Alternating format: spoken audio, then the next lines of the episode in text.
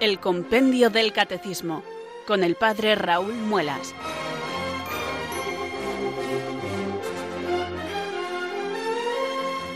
Muy buenas tardes, queridos oyentes de Radio María. Son las cuatro o las tres en Canarias. Aquí comienza una nueva edición del Compendio del Catecismo.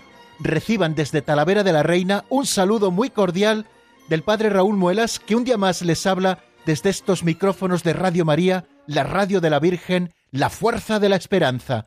Sed todos bienvenidos.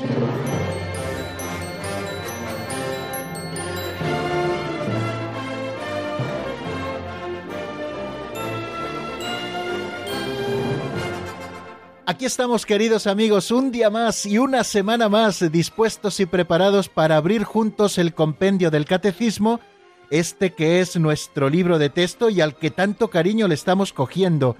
Yo siempre digo que es un tesorito que podemos tener en casa por muy poco dinero y que yo les recomiendo vivamente que tengan el libro para poder volver sobre él una y otra vez, ir asimilando el contenido de estos números del compendio del catecismo, y por qué no, si ustedes pueden hacerlo, también inmemorizando algunos de los números claves para que, teniéndolo en la memoria, esta doctrina forme parte de nuestro patrimonio y nos sirva para saber dar razón de nuestra esperanza.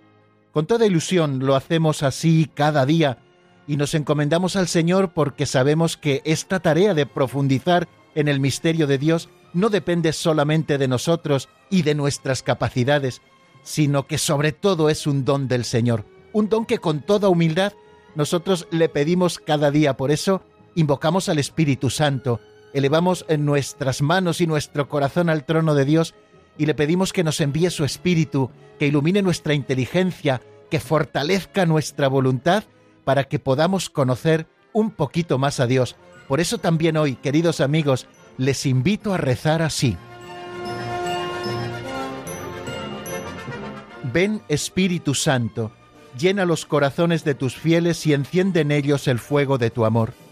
Envía Señor tu Espíritu que renueve la faz de la tierra. Oh Dios, que llenaste los corazones de tus fieles con la luz del Espíritu Santo, concédenos que guiados por el mismo Espíritu, sintamos con rectitud y gocemos siempre de tu consuelo. Por Jesucristo nuestro Señor. Amén.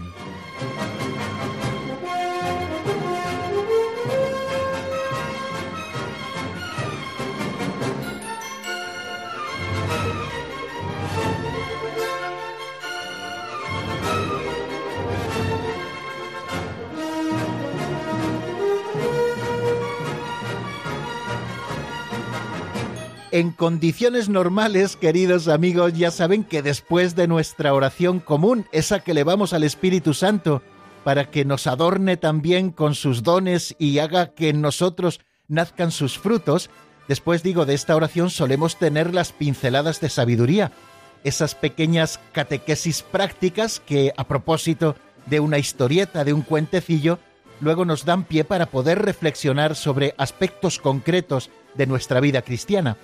Pero de vez en cuando, ya lo hemos hecho en más ocasiones, tenemos programas especiales, programas de resumen en los que invitamos al padre Eduardo Calvo Sedano para que juntos hagamos repaso así a vista de pájaro de todo lo que hemos estado viendo a propósito de un capítulo concreto, para poder tener esa visión de conjunto que tanto bien nos hace. Después de haber estudiado número por número, nos detenemos para tener esa visión de conjunto para que podamos tener una síntesis de todo lo que hemos escuchado, que queden en nosotros al menos algunas ideas luminosas que puedan servirnos para comprender este misterio que tratamos de estudiar y que Dios nos concede también comprender. Para ello invitamos, así lo hemos hecho como les digo en otras ocasiones, al padre Eduardo Calvo Sedano. Es un joven sacerdote de la diócesis de Palencia, teólogo, le solemos llamar en el Pozo de Sicar, este programa hermano del Compendio del Catecismo, el teólogo de cabecera del Pozo de Sicar. Él lleva desarrollando secciones teológicas en ese otro programa desde el principio, cuando comenzó a emitirse en Radio María, y también quiere colaborar con nosotros en el Compendio del Catecismo para darnos esta visión de conjunto. Él es el padre Eduardo Calvo Sedano y ya le tenemos aquí con nosotros. Buenas tardes y bienvenido, padre. Muy buenas tardes. Bueno, ¿qué tal está? ¿Todo bien, padre? Todo bien, con un tema diferente ahora en el catecismo porque estoy habituado al pozo de Sicar, ahora comentando los milagros en el Evangelio de San Juan, aquellos signos.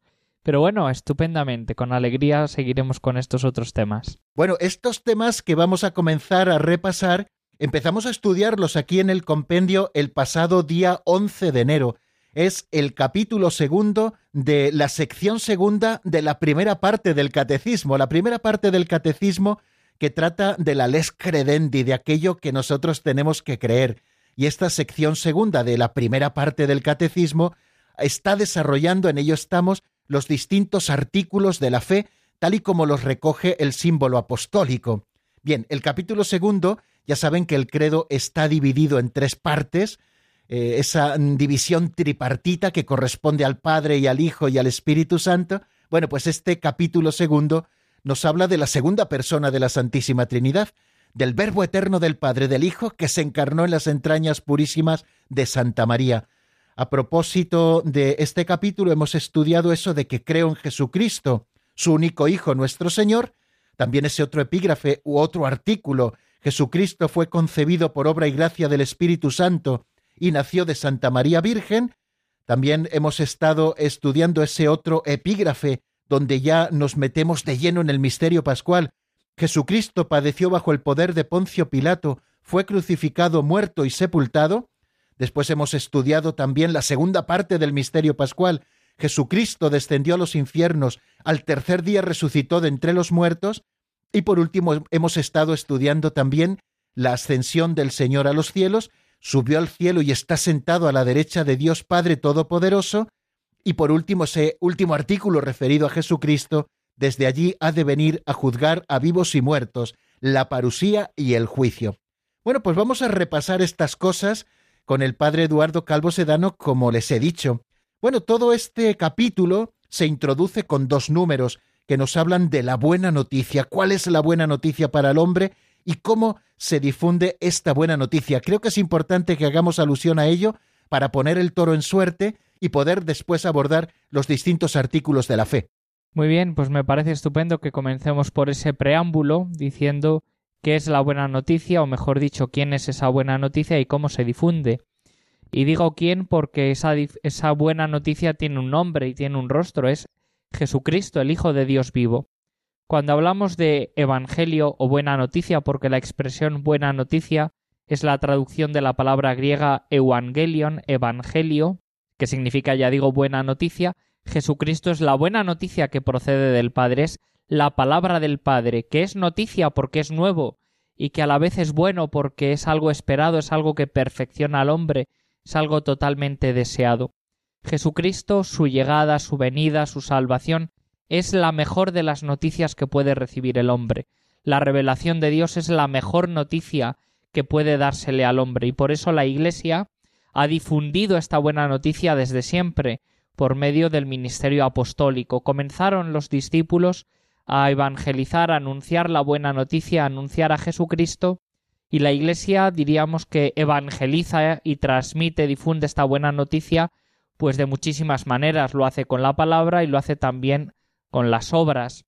Lo hace no solamente con la predicación, la catequesis, eh, la cultura incluso, porque el arte también está al servicio de la transmisión de la fe y de la evangelización, sino también con las obras, con la liturgia y con sus obras de caridad. La Iglesia predica a Jesucristo. La Iglesia no practica la caridad simplemente por filantropía, es decir, por mero sentimiento y deseo solidario, sino por mandato de Jesucristo y porque está en la entraña misma de la fe y del ministerio apostólico también recibido de Jesucristo el hecho de practicar la caridad.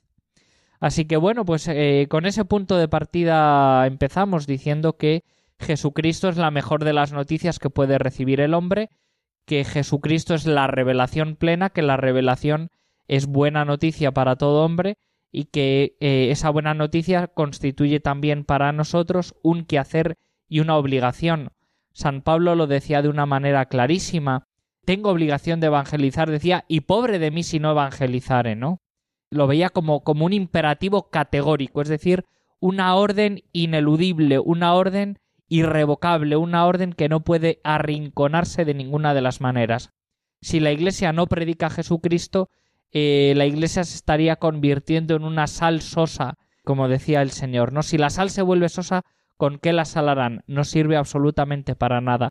Una iglesia que no está al servicio de la buena noticia, que no predica a Jesucristo en su totalidad, con obras y palabras, y cuando digo en su totalidad me refiero en la totalidad del mensaje de Cristo, sin aparcar nada, sin dejar de lado eh, parte de su enseñanza, sin arrinconar algunas partes del Evangelio, sin arrinconar algunas partes del catecismo, esa totalidad de Jesucristo, la Iglesia tiene que estar plenamente fiel a esa totalidad del mensaje de Cristo, predicar, predicar, evangelizar, catequizar, obras de caridad, desde luego, y luego también, bueno, pues la liturgia. En la liturgia está presente el mismo Jesucristo y se anuncia y se realiza y actualiza esa buena noticia.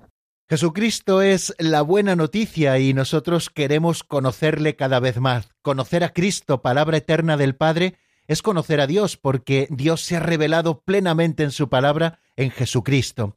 El compendio del Catecismo, cuando nos habla de ese primer artículo referido a Jesucristo, creo en Jesucristo, su único Hijo, nuestro Señor, nos está eh, haciendo hincapié en esos nombres que se dan a Jesús, tanto su nombre propio Jesús como esos títulos eh, mesiánicos, esos títulos que se refieren a Jesucristo.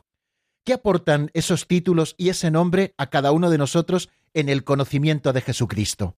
Bueno, pues nos aportan muchas cosas, claro, porque el nombre identifica a la persona y cuando decimos que el verbo recibe el nombre de Jesús, porque así se lo pone su padre, se lo pone José, eh, se lo relata el ángel, ¿verdad? Dice, bueno, pues eh, José, cuando sabía que la Virgen, que María estaba encinta, decide apartarse para no entorpecer con los planes de Dios, pero el ángel se le aparece en sueños y le dice que no tenga reparos en, en aceptar a María su mujer porque la criatura que hay en ella viene del Espíritu Santo, que dará a luz un hijo y tú, le dice a José, le pondrás por nombre Jesús. Recibe ese nombre por parte de José por indicación del ángel y el nombre revela la identidad.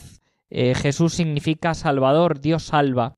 Ese es el nombre que ha recibido y bueno, lo ha recibido porque es el que librará al pueblo de sus pecados, es decir, que la salvación que Dios da es una salvación plena, global, que afecta no solamente al cuerpo, sino que afecta también al alma. Y esto es algo muy importante que causaba escándalo en la época de Jesús. No hubiera eh, causado escándalo que fuese capaz de curar el cuerpo, había médicos y había también eh, milagros que hacían referencia a la salud corporal en aquella época. Pensemos, por ejemplo, en la piscina de Bethsaida, quienes se acercaban allí, eh, pues quedaban también sanos. Había tradiciones que hablaban de, milagros que ocurrían e, evidentemente.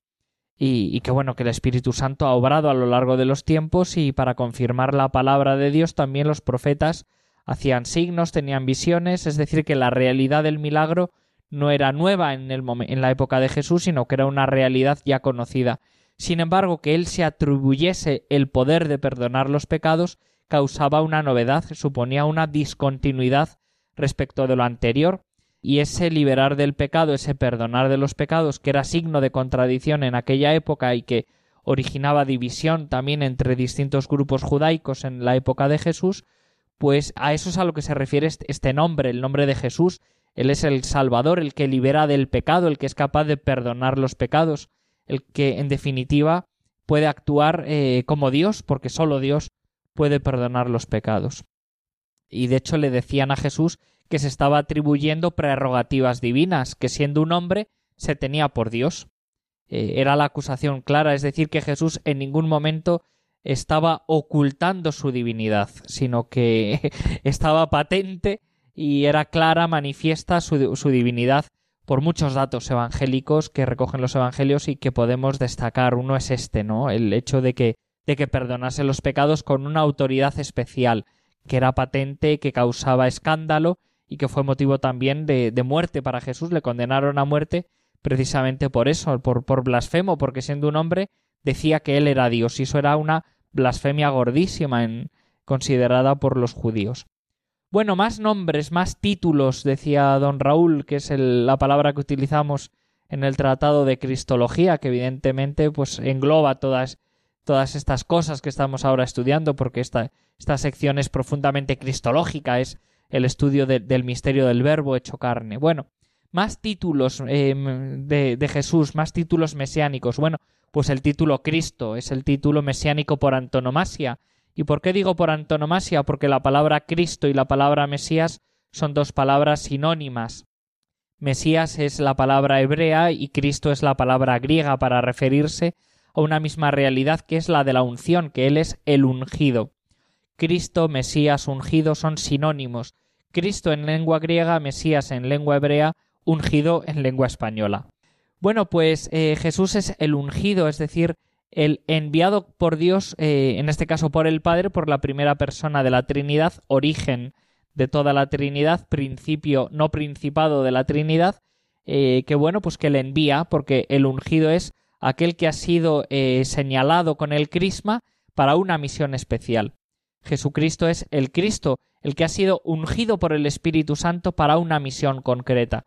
La misión ya la hemos dicho, la de ser Salvador, la de redimir al mundo, la de traer la salvación plena y definitiva.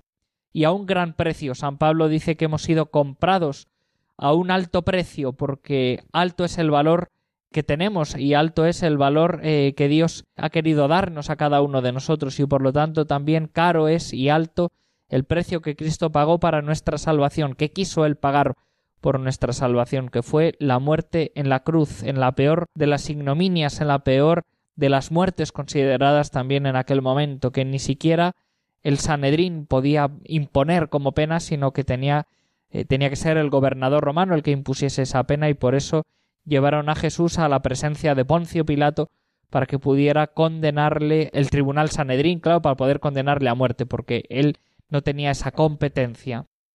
Más títulos eh, mesiánicos. Bueno, pues el de Hijo de Dios es un título también típico porque hace referencia a su procedencia del Padre, una procedencia que aparece destacada en diversos lugares también en, el, en la Sagrada Escritura y que fue también motivo de contradicción, motivo de escándalo y de división en aquel momento. Él decía que era el pan vivo bajado del cielo, no como el maná que comieron decía vuestros padres y, murieron, yo soy el pan vivo que ha bajado del cielo, el que coma de este pan vivirá para siempre, ¿no? Y él decía en otras ocasiones, el que me oye a mí ha oído al Padre, ¿no? Y el que oye al Padre me oye a mí, el que me ha visto a mí ha visto al Padre, el que es de Dios escucha mi voz, la comprende. Bueno, pues la procedencia originaria del cielo del Padre, que Él es el que estaba en el seno del Padre antes de la encarnación, bueno, pues es la realidad a la que indica y a la que señala esta afirmación, este título mesiánico de Hijo unigénito de Dios, en este caso de Dios Padre.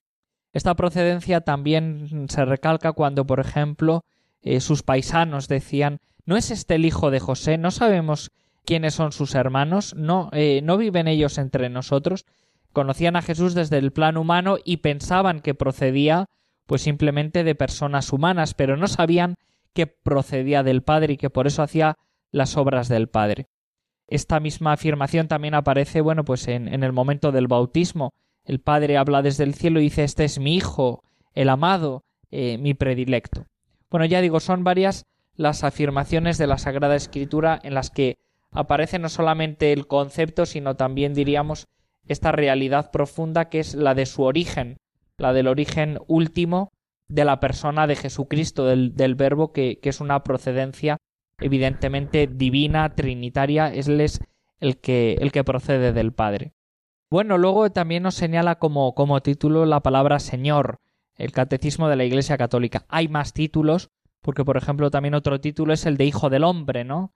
El Hijo del Hombre tiene que padecer mucho, ser desterrado, etc. Es además un título que Jesús utilizaba para referirse a sí mismo. Él decía que él muchas veces al referirse a sí hablaba de el Hijo del Hombre que es un título mesiánico que aparecía en el Antiguo Testamento para referirse también al ungido del Señor. Bueno, pues el título Señor hace referencia a su condición de soberano, de dueño del universo, a su condición también de ser el, que ejerce poder sobre todas las cosas, en cuanto que creador también y por tanto dueño de la naturaleza, de las leyes de la naturaleza, el que ha creado todas las cosas, porque por medio de él se creó todo, por medio del Hijo, el que está por encima de todo, que todo se ha puesto como estrado de sus pies. Bueno, pues son muchas, digo, las afirmaciones también que aparecen en las cartas de San Pablo, haciendo referencia a, este señorío, a esta potestad, a este dominio y control de Jesucristo sobre todas las cosas. Bueno, pues también es el, eh, el Señor, ¿no? La palabra además Señor que se traducía en el Antiguo Testamento como Adonai y era la palabra común típica para sustituir el nombre de Yahvé. En la Sagrada Escritura, en el Antiguo Testamento, los judíos eh, tenían prohibido pronunciar el nombre de Dios, el nombre de Yahvé, y entonces cuando aparecía la palabra Yahvé, ellos pronunciaban Adonai, que significa Señor.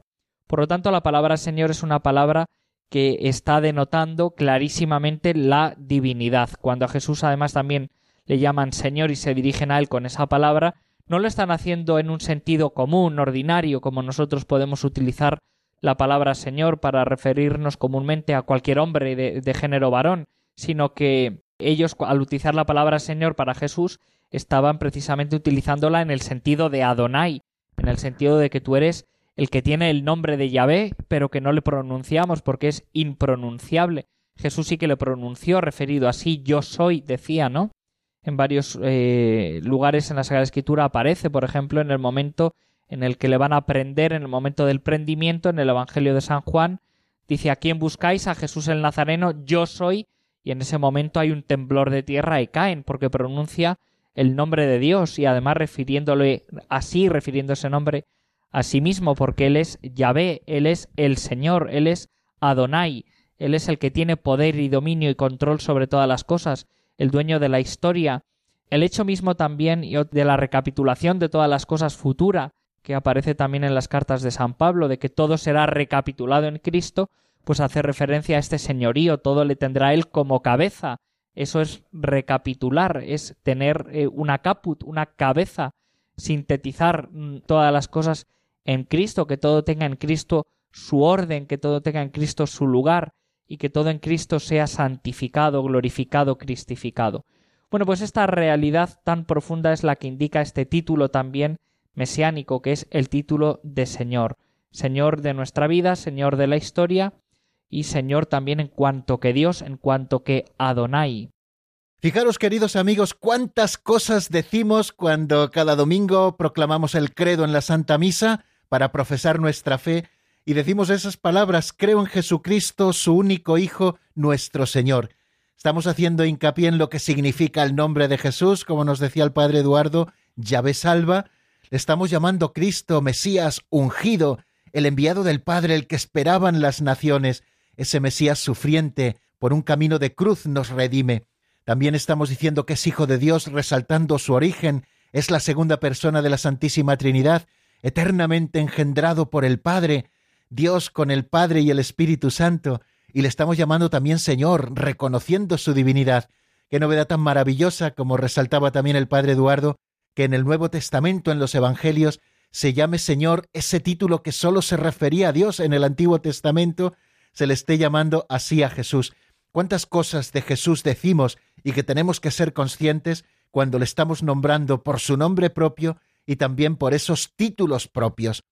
Bueno, padre, vamos a hacer un pequeño alto en el camino, si le parece, escuchando una canción, en este caso de Saúl Nava, titulada Gracias mi Señor, está sacada del álbum Rey de Reyes. Así reflexionamos un poquito sobre todo lo que ya hemos estado diciendo y nos preparamos para seguir adelante en nuestro repaso. Les dejo con la canción y enseguida estamos nuevamente con ustedes.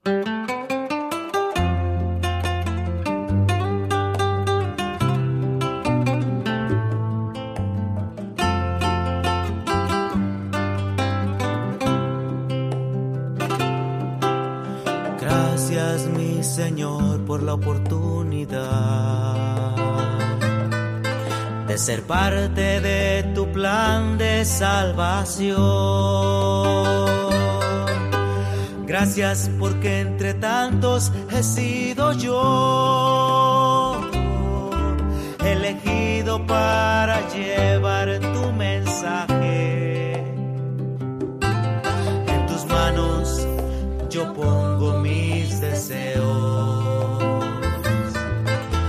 sueños, mis metas y tristezas. Aquí estoy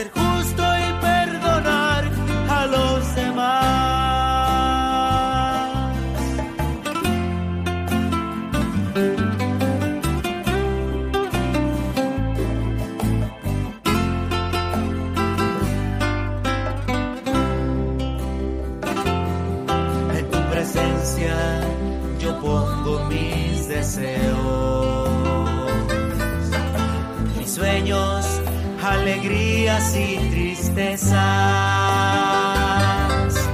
Aquí estoy como Pedro y los demás. Enséñame a servir y amar. Enséñame a servir y amar.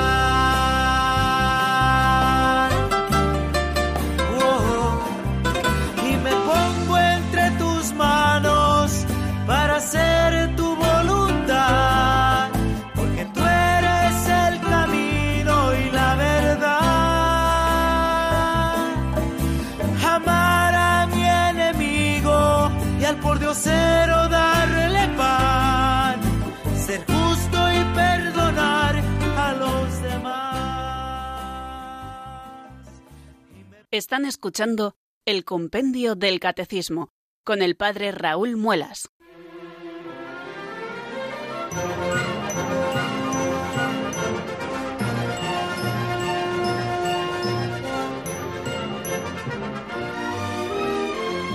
Seguimos, queridos amigos, en la sintonía de Radio María. Estamos en el compendio del Catecismo y hoy compartimos este espacio con el padre Eduardo Calvo Sedano, joven sacerdote de la diócesis de Palencia, nuestro teólogo de cabecera del programa, y con él estamos haciendo un programa especial en el que repasamos todo lo que se contiene en este capítulo segundo de la segunda sección de la primera parte del Catecismo. Parece un trabalenguas, pero bueno, los que estamos acostumbrados ya a escuchar el compendio del catecismo sabemos bien a qué nos referimos. Estamos estudiando lo que tenemos que creer y estamos repasando los artículos del credo que se refieren a Jesucristo. En esta primera parte hacíamos alusión al nombre y a los títulos de Cristo que ya nos están mostrando quién es Jesús, al que nosotros queremos conocer y para el que pedimos también para ese conocimiento le pedimos al Señor que nos dé la gracia de ese conocimiento interno de Jesucristo. No solamente se trata de conocer cosas de oídas, de ser muy entendidos en datos técnicos sobre Jesucristo, sino que se trata principalmente de un conocimiento experiencial, ese que nos da el tratar con Cristo, el estudiar la doctrina y la teología de rodillas, como pretendemos hacer también al acercarnos al compendio del Catecismo. Y seguimos adelante en nuestro repaso con lo que nos ofrece el compendio del Catecismo a partir del número 85. Nos dice que Jesucristo fue concebido por obra y gracia del Espíritu Santo y nació de Santa María Virgen. Es mucho el contenido, ¿verdad, Padre?, al que hace alusión este artículo. Pues sí, sí, claro, podríamos hablar de todo esto muchísimo, pero bueno, hay que hacer síntesis y ya también el Catecismo de la Iglesia Católica tiene su, síntesis con el compendio Así que, que bueno, tenemos unos resúmenes fabulosos para poder abordar este tema con sencillez, con profundidad y a la vez también yo creo que con un sentido piadoso, es decir, de saber asimilar para el corazón y para la inteligencia también y para que nos ayude a acercarnos al Señor con tono racional, pues a este gran misterio de la encarnación, ¿no? Un misterio además al que nos acercamos cada vez que rezamos el Ángelus, que es una oración preciosa para recordar ese momento en el que Cristo viene a este mundo y, viene además para hacerse carne, para tomar la condición humana. Así que yo creo que todo esto también nos puede ayudar a rezar mejor y particularmente a rezar mejor esa oración, ya digo, tan preciosa que es la oración del Ángelus. Bueno, lo primero que se pregunta el compendio al comenzar este artículo de la fe es por qué el Hijo de Dios se hizo hombre y también qué significa la palabra encarnación. Vamos a definir el por qué y sobre todo qué decimos cuando afirmamos que Cristo se ha encarnado. Bueno, es una pregunta la verdad es que complicada, ¿eh? aunque el catecismo eh, en su compendio señala ahí estas cuatro líneas que evidentemente vamos a comentar. Sin embargo, la, pregunta a su vez tiene un gran calado porque es como meternos en la mente y en el corazón de Dios. ¿Por qué el Hijo de Dios se hizo hombre? Es como meternos en el amor de Dios, precisamente, ¿no? Porque si Dios se ha hecho hombre es por amor, porque quiere salvar al hombre y porque ha elegido un camino concreto para realizar esa salvación. Es una pregunta eh, que nos exige de alguna manera meternos como en el corazón de la Trinidad, porque en la encarnación actúan las tres divinas personas, cada una de una manera.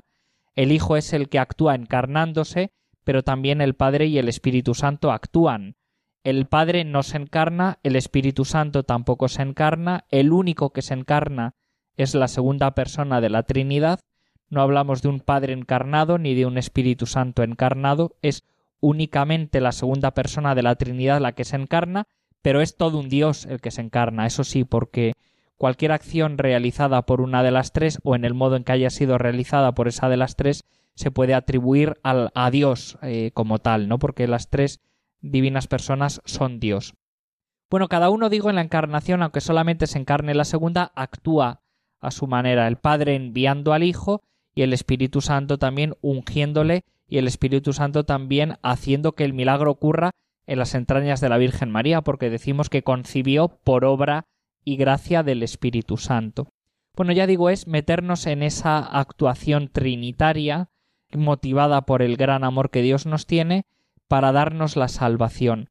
Y podía habernos salvado de cualquier otro modo o por muchísimos modos, porque siendo Dios puede hacer lo que quiera, basta su querer para que algo acontezca, para que nosotros personas humanas podamos realizar algo, se requiere por una parte el querer y por otra parte el hacerlo, no basta el querer, yo puedo querer ahora mismo que el programa esté terminado, pero con mi querer no basta, tengo que desarrollar el programa. Sin embargo, en el caso de Dios es distinto, es suficiente su querer para que algo acontezca. Bueno, pues eh, quiso realizarlo por medio de todo un camino, un camino de, de humanamiento que relatamos o que describimos con ese término, que también es teológico, que describiremos ahora, el de encarnación, y luego, bueno, una encarnación que no, que no fue fácil también a lo largo de todo, de todo su desarrollo vital, porque bueno, sufrió, padeció, fue sepultado, aunque luego ya resucitó evidentemente de entre los muertos. Ha querido elegir Jesús el Señor eh, el camino de la humildad, el camino de la humillación, el camino de la pequeñez, etcétera, pues para, para salvarnos. Pero en definitiva, ¿por qué ha querido hacerse hombre? Pues porque nos ama con locura, porque su amor es infinito, porque quiso reconciliarnos con el Padre y quiso reconciliarnos y quiso también además hacernos partícipes de su condición divina. Es lo que los santos padres relataron con, con una imagen muy gráfica que es la del admirable intercambio. Se da como un trueque, como un intercambio entre Dios y la humanidad. Dios se hizo hombre para que nosotros seamos como Dios. Es decir, Dios se ha humanado para divinizarnos, para que seamos nosotros más semejantes a Dios y participemos verdaderamente de la naturaleza divina, que es que es algo muy fuerte. Él ha tomado naturaleza humana para que nosotros podamos participar de la condición y de la naturaleza divina. Es algo muy interesante y muy fuerte. Bueno, y en cuanto a la palabra encarnación, pues la palabra encarnación procede de la palabra carne, es tomar carne, encarnarse significa tomar la carne como algo propio, y yo creo que es interesante que no caigamos en una tentación, en una herejía que es la doceta, la del docetismo, contra la que además pues va también esta afirmación, o que quiere clarificar, ¿no? para señalar también su desviación, esta afirmación de la encarnación. La herejía doceta, que, que ya existió en los primeros siglos, decía que Jesucristo era Dios, pero que su humanidad era pura apariencia, era como un traje, diríamos, como una fachada. Era Dios, pero parecía que tenía condición humana o parecía que se había hecho hombre, parecía que sufría, parecía que moría, pero que en realidad no sufría porque era Dios y Dios es inmutable y no moría porque Dios es inmortal. De alguna manera la herejía doceta lo que decía es que la encarnación no fue tal, no fue auténtica, real, no tomó verdaderamente carne, sino apariencia de carne, el verbo doqueo, de ahí viene docetismo, doqueo en griego significa aparecer, es decir, que parecía, que aparecía en calidad de hombre, en como, como un ser con carne, etcétera, pero sin haberlo asumido. De alguna manera, como que la aparición de Jesús, su nacimiento, su muerte, etcétera, fuesen como manifestaciones de Dios, pero sin que él se hubiese hecho de verdad hombre. Al final es como negar el realismo del acto del mismo verbo de Dios que, se hace hombre de verdad, que no es de mentiras, que es que se ha hecho hombre y no hay vuelta atrás, que es que lo ha decidido de una manera irrevocable y que ha querido sufrir de verdad y que ha querido de verdad compartir en todo nuestra condición humana menos en el pecado y que su sufrimiento no fue pura apariencia, sino que sufrió como sufrimos nosotros y sintió humanamente pues como sentimos nosotros, con la misma realidad, verdad y, ya está, igual, se hizo hombre en todo semejante a nosotros, eh, menos en el pecado. La realidad de la, encarnación indica esto, que es que fue hombre de verdad, que es que no es una apariencia, que no es una metáfora, eh, sino que bueno, pues que se ha hecho hombre de verdad, que no, es, no es una imagen, ¿no? Jesucristo es verdaderamente Dios y es que es verdaderamente hombre porque se ha hecho hombre tomando carne. La palabra carne, además, en la tradición hebrea y, griega, indica eh, lo humano en su condición de materialidad más profunda. Es decir, no solamente humano en cuanto a lo, a lo, más espiritual dentro del ser humano, que sería el alma, ¿no? sino en cuanto a lo más material, que es que Jesucristo eh, fue todo un Dios, eh, es todo un Dios que se ha hecho hombre teniendo piel, teniendo carne, teniendo uñas, teniendo nervios, teniendo sangre, teniendo ojos, es decir, participando de todo lo que supone la, la condición humana de un cuerpo y de un alma humanos, ¿no? Como luego también describiremos un poquito más adelante.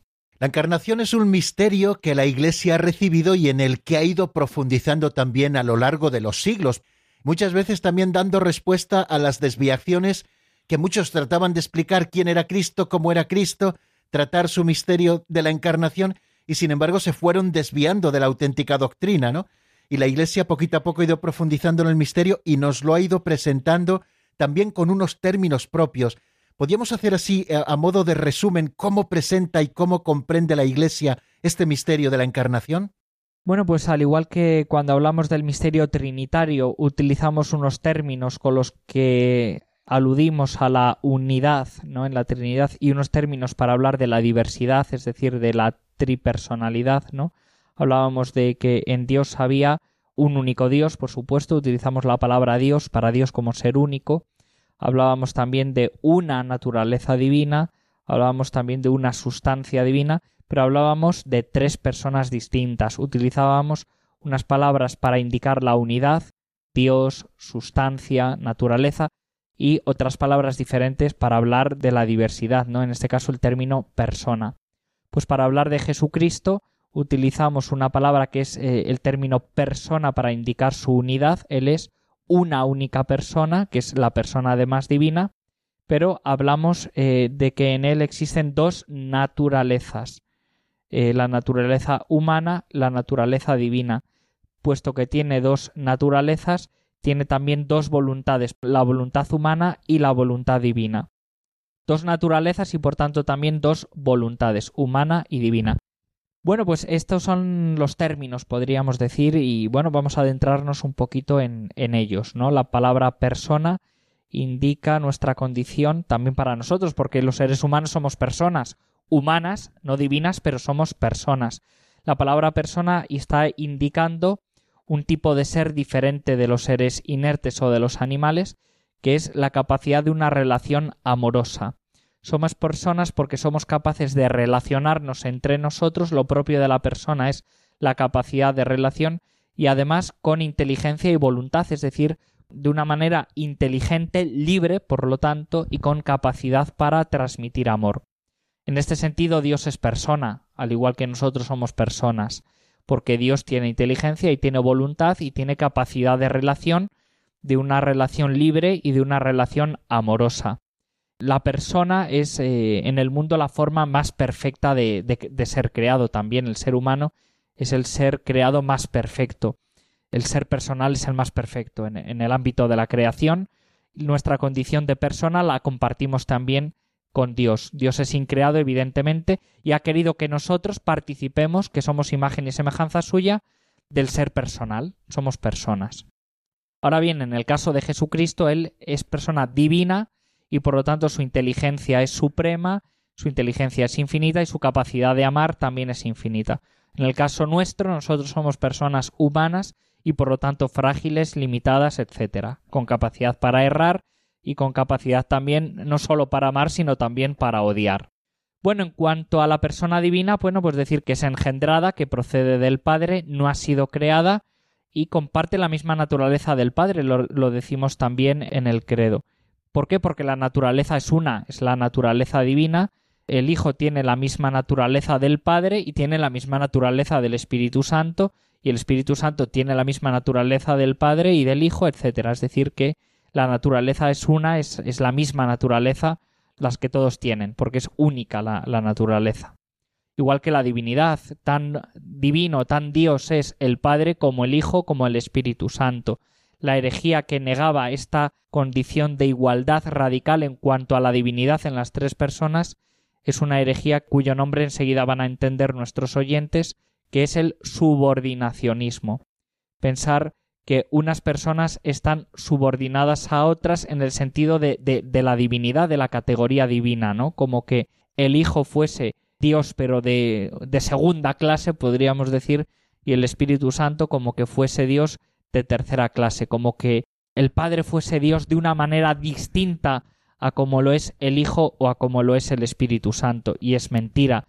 Existe una igualdad radical en este sentido y son los tres eh, Dios de la misma manera, participan de esa misma naturaleza divina los tres, sin que uno en ese campo esté subordinado a otro. Cosa distinta es que el Hijo esté siempre obedeciendo al Padre, ¿no? Y que el Padre sea el origen de la Trinidad, pero eso no debe dar pie a un subordinacionismo en cuanto a la categoría de cada uno de ellos y en cuanto al valor divino que, tiene cada uno. Los tres son Dios de la misma naturaleza. Esto en cuanto a la persona, luego en cuanto a las naturalezas, bueno, pues cabe más que decir, evidentemente, ¿no? Existen dos naturalezas, hemos dicho la naturaleza divina y la naturaleza humana. La naturaleza divina, ya lo hemos relatado un poco, es que Él es consustancial al Padre, según la divinidad, Él es perfecto Dios, eh, no le falta nada de la divinidad en el momento que se hace hombre. Decía San Pablo, sin dejar de ser Dios, Jesucristo, a pesar de su condición divina, no hizo alarde de su categoría de Dios. Es decir, a pesar de su condición divina, porque la mantenía, nunca la pierde la condición divina.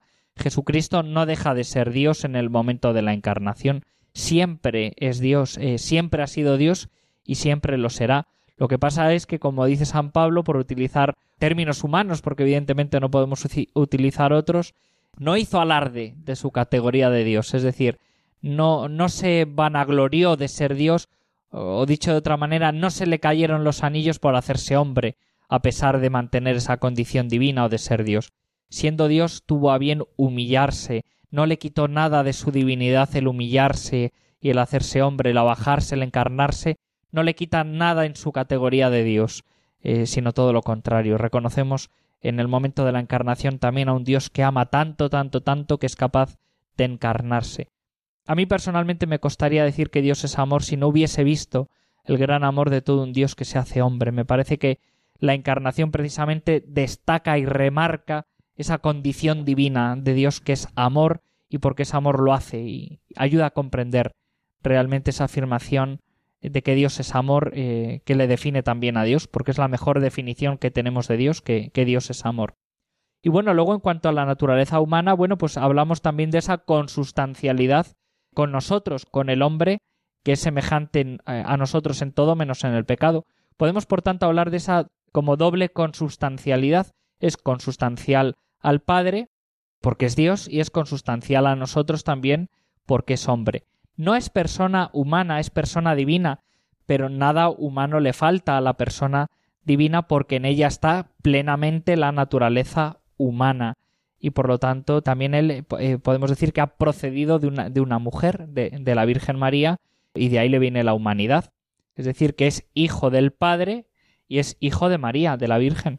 Y la Virgen es eh, la madre de la persona, es decir, es madre de Dios es madre de todo un Dios porque Jesucristo no está partido, sino que es, es Dios y, es hombre. Entonces, María es madre del hombre Jesús y María es madre de Dios, porque las dos naturalezas están unidas en la persona y María es madre de la persona. Entonces, bueno, pues es de Jesucristo. Jesucristo no le podemos partir. Entonces hay como esa doble procedencia. Procede desde siempre del Padre y procede en el tiempo, en la historia de María la Virgen por obra del Espíritu Santo, y es en ese momento cuando eso sí empieza a tener naturaleza humana. Antes de esa encarnación, el verbo pues no tenía todavía naturaleza humana, empieza a tenerla en ese momento concreto en la historia. En ese sentido podemos hablar de creación eh, en Jesucristo. El verbo no fue creado, su naturaleza humana sí fue creada en un momento concreto en las entrañas purísimas de la Virgen cuando el Verbo se hace carne. Bueno, hemos desarrollado y lo ha hecho el Padre Eduardo de una manera fantástica y además resumidamente todas esas categorías, todos esos términos que la Iglesia va asumiendo para explicar de una manera sencilla el misterio de la encarnación de Cristo.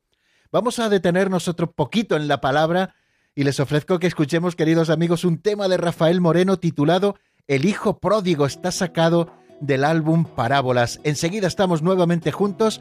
Hoy no tendremos llamadas, sino que aprovecharemos este tiempo de radio hasta el final con el padre Eduardo Calvo Sedano. Un hombre que tenía dos hijos y el menor de ellos le dijo, Padre, dame lo que me toca, lo que me corresponde de mi herencia ya. Al pasar unos pocos días, reunió todo lo que tenía se marchó a lugares lejanos y gastó por completo toda su heredad. Su vida en el pecado desordenó, en vanos placeres todo tiró, comenzó a pasar necesidad y en un campo cuidando unos cerdos terminó. Señor, quiero vivir, vivir en tu casa por siempre. Que no me separe de tu mano de Padre, que nunca me aleje de ti. Que no me separe de tu mano de Padre, que nunca me aleje de ti.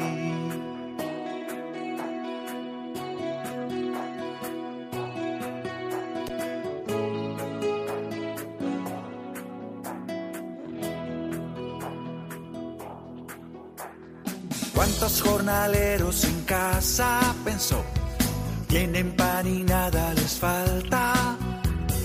Desde su miseria aquel hijo decidido exclamaba, me levantaré, volveré al hogar de mi padre y le diré como un jornalero me trate. No merezco ser ya su hijo contra él, contra el cielo. Tanto yo pequé. Desde lejos lo vio llegar, conmovido el padre lo fue a abrazar, lo besó con gran cariño. Daba gracias al cielo, su hijo regresó.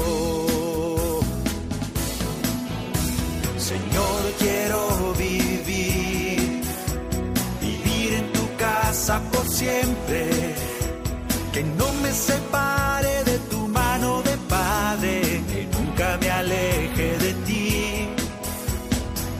me separe de tu mano de Padre, que nunca me aleje de ti. Señor, quiero vivir, vivir en tu casa por siempre, que no me separe de tu mano de Padre, que nunca me aleje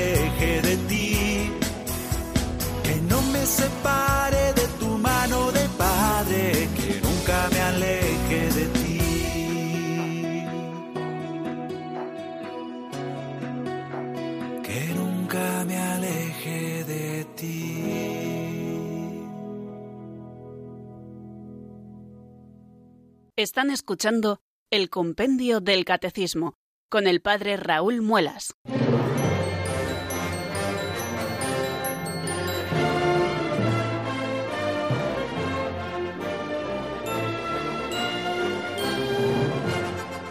Bien amigos, seguimos en el compendio del catecismo, estamos compartiendo hoy los micrófonos con el padre Eduardo Calvo Sedano, que nos está ofreciendo un fantástico resumen de lo que hemos estado estudiando a propósito de Cristo desde el pasado 11 de enero de este año 2019. Vamos ahora a dedicar estos últimos minutos, poquitos son, padre, pero seguro que hará el esfuerzo, a esos cinco o seis números que sobre la Mariología eh, dedica el compendio del catecismo para que estudiemos a María en el misterio de Cristo. ¿Qué nos dice el compendio? Bueno, bueno, pues el compendio hace referencia primeramente a María como Madre de Dios, es decir, que no solamente eh, es Madre de, Jesús hombre, sino que es, es, también Madre de Jesús Dios, porque no podemos hablar de Jesús hombre sin hablar de Jesús Dios, porque la persona es única, como hemos dicho anteriormente. De hecho, también el misterio de Cristo, y esto es muy interesante a lo largo de la historia, se ha esclarecido también de la mano de María, de la mano de la Virgen María. Por eso también se dice que María es como enemiga de todas las herejías, ¿no? Y la Mariología eh, va de la mano con la Cristología. Aprender Mariología es aprender Cristología. Los que hemos estudiado eh, teología, pues lo hemos visto de una manera clarísima, ¿no? Hubo una gran controversia en cuanto a si María era madre de Jesús, madre de Dios. La Iglesia dice que pues que no hay, no hay contraposición ni muchísimo menos y es las dos cosas. Es madre de Jesús, es madre de Dios efectivamente, porque, porque es, eh, es uno, Jesucristo es uno. Bueno, ¿qué más dice el catecismo de la Iglesia Católica? Bueno, pues que ella es la Inmaculada Concepción, es decir, que fue eh, preparada por, el Padre precisamente, siendo apartada de toda forma de pecado original y personal, para prepararse mejor para ser la madre de la madre de Dios, la madre de Jesucristo del Verbo encarnado. Fue una forma de prepararse y fue también una forma de redención, es decir, que la redención de Cristo que atraviesa la historia, que atraviesa también toda la línea del tiempo, afecta también a la Virgen María, porque ella también, evidentemente, disfruta de la, de la salvación, y ella también, siendo preservada del pecado original, pues también estaba ya de alguna manera de, modo anticipado y, privilegiado, disfrutando también de la salvación que, que trae Dios y que trae Cristo, ¿no? Jesucristo iba a entrar en sus senos purísimos y quiso el Padre y podía además hacerlo que esos senos pues y esa persona la, la persona de la Virgen María pues estuviese ya totalmente apartada del pecado.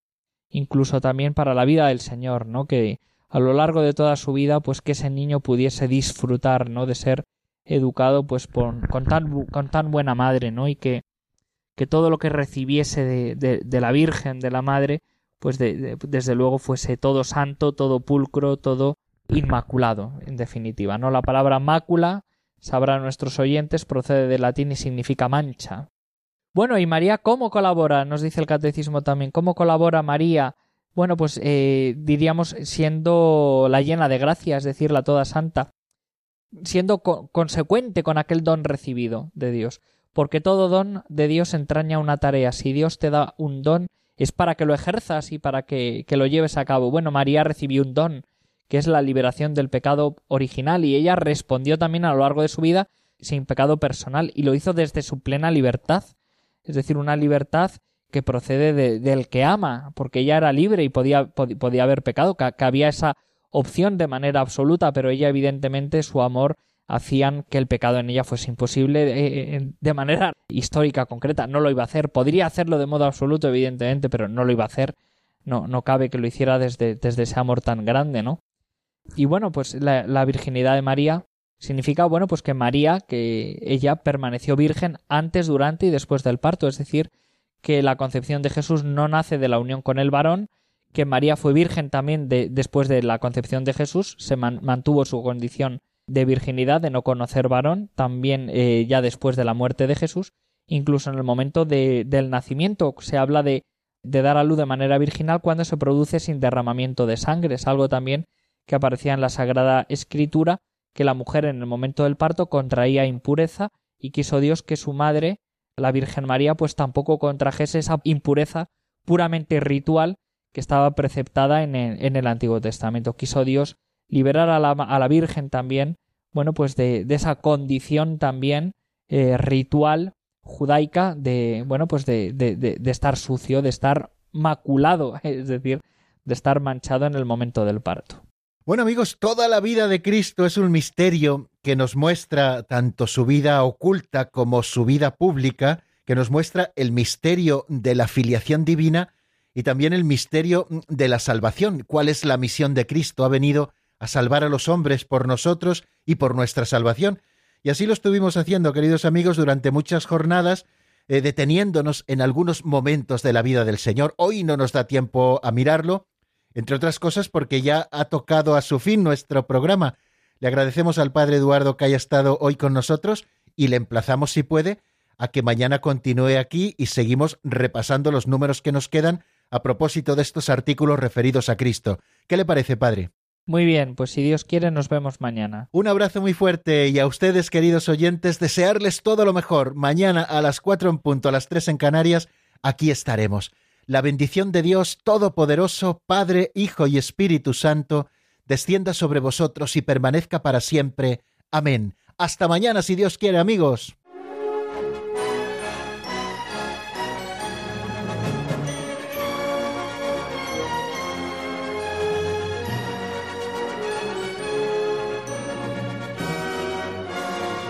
El Compendio del Catecismo con el Padre Raúl Muelas.